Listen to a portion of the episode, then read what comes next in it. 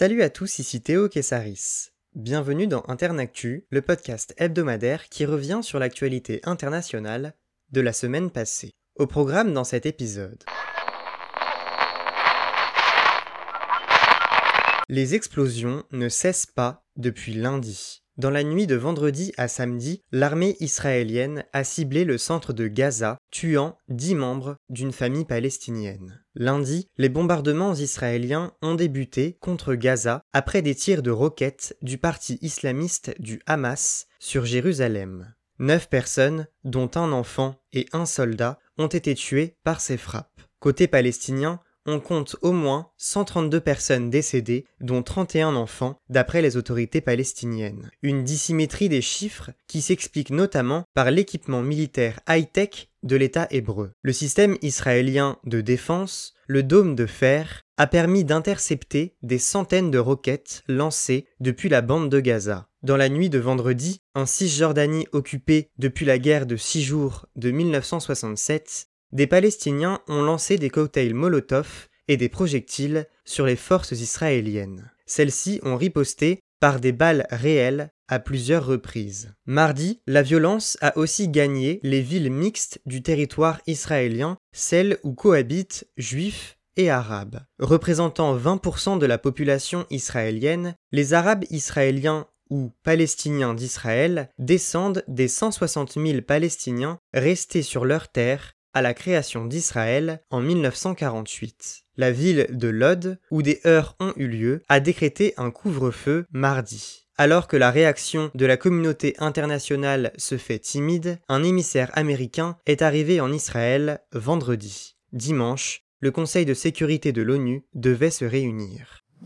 Mercredi, le groupe américain Colonial Pipeline a annoncé que les opérations de son oléoduc reprendraient dans quelques jours. Vendredi dernier, l'entreprise avait subi un piratage informatique l'obligeant à fermer son système. Lundi, le FBI a imputé la cyberattaque au groupe criminel DarkSide menée via un rançongiciel. Joe Biden a déclaré pour sa part que la Russie avait une certaine responsabilité, les pirates y étant basés. Reste que la perturbation de l'acheminement de l'essence, du diesel et du kérosène depuis les raffineries mexicaines vers la côte est américaine a provoqué une ruée d'automobilistes dans les stations-service. Alors que des citoyens cherchaient, avec plus ou moins de succès, de l'essence, bidon à la main, la Floride et la Virginie ont déclaré l'état d'urgence. La demande d'essence s'est accrue, tandis que le prix moyen du gallon d'essence a dépassé les 3 dollars pour la première fois depuis novembre 2014, d'après l'association automobile AAA.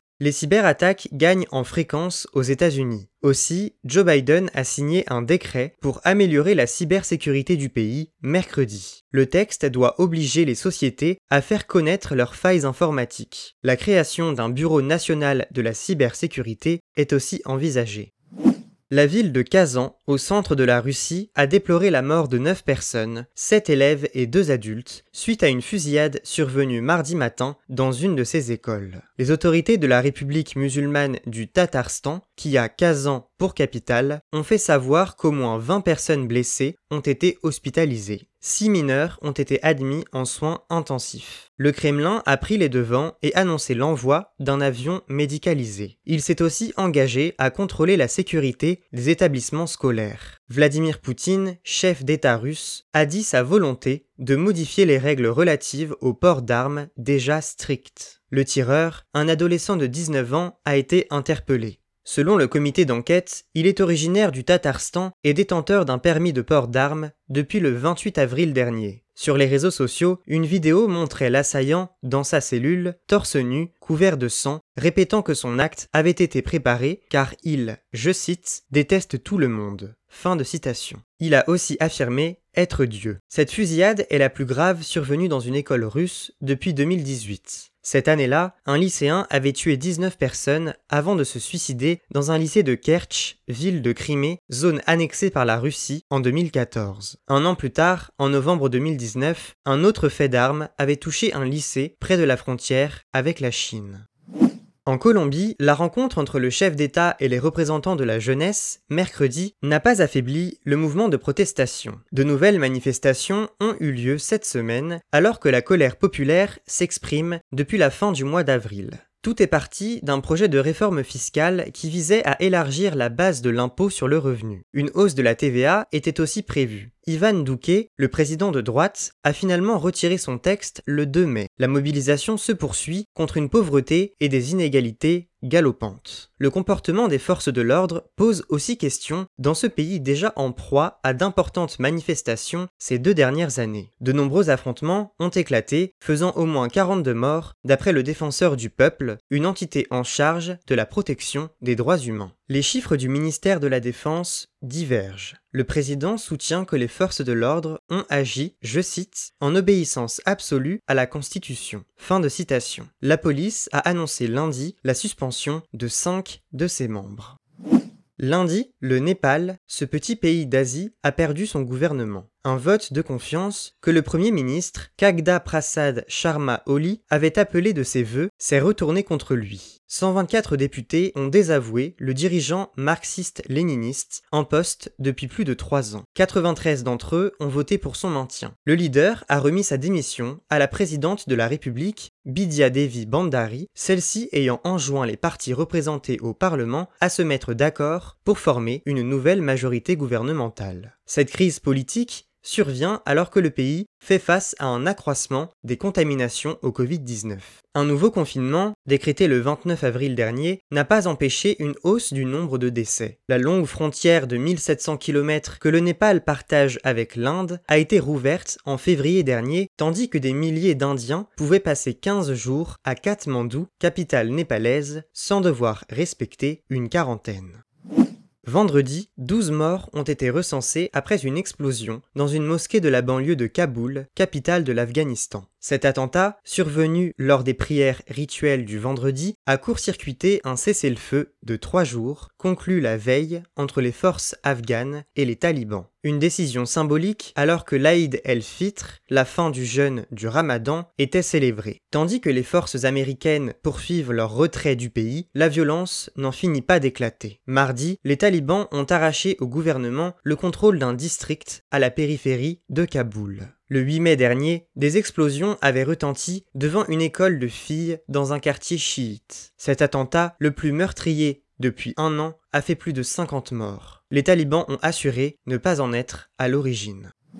Mercredi, la Sierra Leone a fait savoir au Conseil des droits de l'homme de l'ONU son ambition d'abolir la peine de mort dans le pays. Cette proposition sera soumise au Parlement dans le but de respecter les droits humains fondamentaux d'après le vice-ministre de la Justice, Umaru Napoléon Koroma. Dans ce pays d'Afrique de l'Ouest de 7,5 millions d'habitants, la dernière exécution date de 1998. 24 officiers avaient été fusillés pour une tentative de coup d'État. La peine de mort s'applique selon la Constitution, pour les faits de vol aggravé, meurtre, trahison et mutinerie. Au lendemain d'une guerre civile ayant endeuillé le pays entre 1991 et 2002, une commission Vérité et Réconciliation, entrée en vigueur en 2004, avait appelé l'État à mettre la peine de mort derrière lui. La montée de la violence liée à l'essor des gangs avait mis un coup d'arrêt à cette idée ces dernières années. Fin 2020, selon Amnesty International, près des trois quarts des pays du monde ont aboli la peine de mort.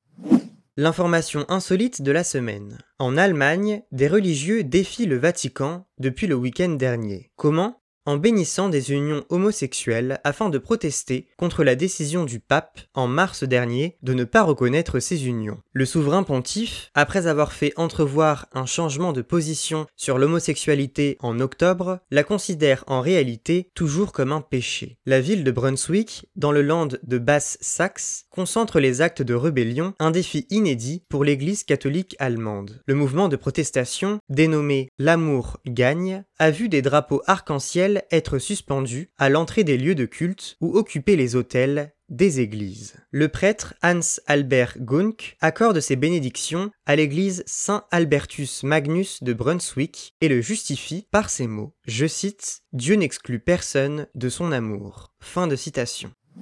Ce chiffre maintenant.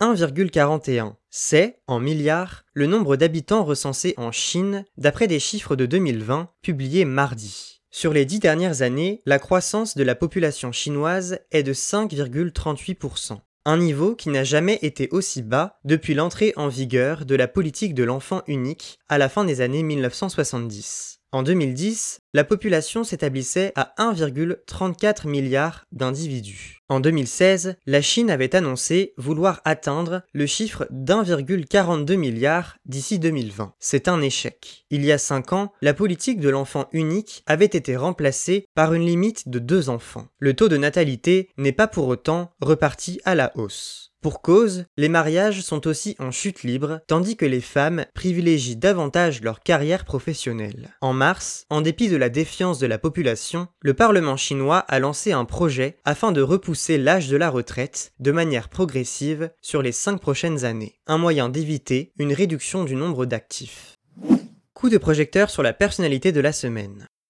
Elle n'est plus la numéro 3 du Grand Old Party, le parti républicain américain, depuis mercredi et a été remplacée par Elise Stefanik, une élue de New York, fidèle à Donald Trump, vendredi. Lise Cheney, 54 ans, a été évincée suite à une réunion à huis clos des 212 élus républicains de la Chambre des représentants. Née en 1966 à Madison, elle est la fille de Dick Cheney, vice-président de George W. Bush de 2001 à 2009. Après des études de droit, elle devient avocate. En mars 2002, elle intègre le bureau du Proche-Orient du département d'État et se charge de défendre les intérêts économiques de son pays dans la zone. Dix ans plus tard, la chaîne d'information Fox News fait appel à elle pour un poste d'analyste politique. En juillet 2013, elle se déclare candidate au Sénat pour le compte du Wyoming, mais finit par renoncer quelques mois plus tard. En 2016, elle est élue députée à la Chambre des représentants où elle représente le même État. Deux ans plus tard, elle est réélue avec 64% des voix. Au sein d'un camp républicain devenu minoritaire à la Chambre, elle est désignée présidente des parlementaires républicains ou Conference Chair. Après l'assaut du Capitole le 6 janvier dernier, Liz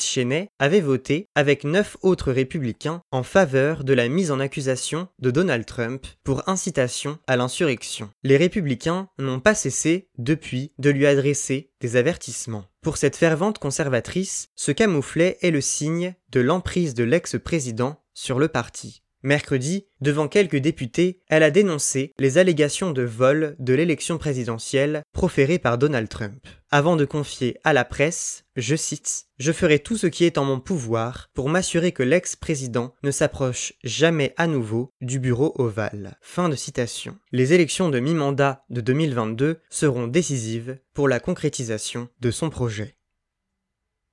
Et voilà, c'est la fin de ce numéro d'Internactu. On se retrouve la semaine prochaine pour un nouvel épisode, et en attendant, restez informés.